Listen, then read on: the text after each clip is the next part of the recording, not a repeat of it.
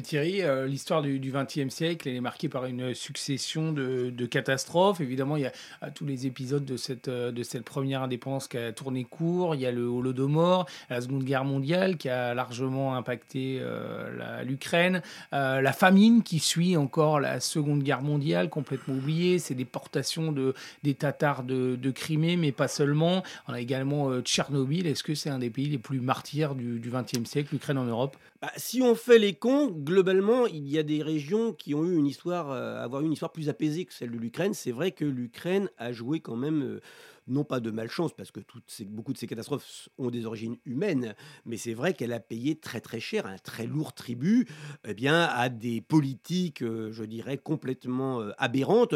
Vous avez évoqué l'Holodomor hein, dans les années 32-33. Euh, oui, effectivement. Alors, il y a même débat pour savoir est-ce qu'il y a vraiment un génocide. C'est le problème de l'intentionnalité. Alors que Staline, Staline ait une politique intentionnelle, effectivement, eh bien, de récupération de tous les excédents agricoles, en sachant très bien quelles en sont les conséquences, c'est effectivement d'affamer une population, c'est indéniable. Après, est-ce que c'est en tant qu'Ukrainien ou en tant que paysan?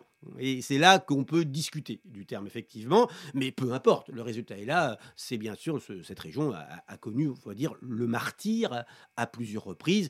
On a parlé de la guerre civile, euh, qui est épouvantable aussi, des années 18, 19, 20. Et effectivement, si on rajoute le Lodomor, si on rajoute la Seconde Guerre mondiale, parce qu'effectivement, Hitler s'est quand même bien vautré sur ces territoires-là dans les années 41 euh, à 43, oui, oui, oui, c'est vrai que le cumul est quand même très impressionnant.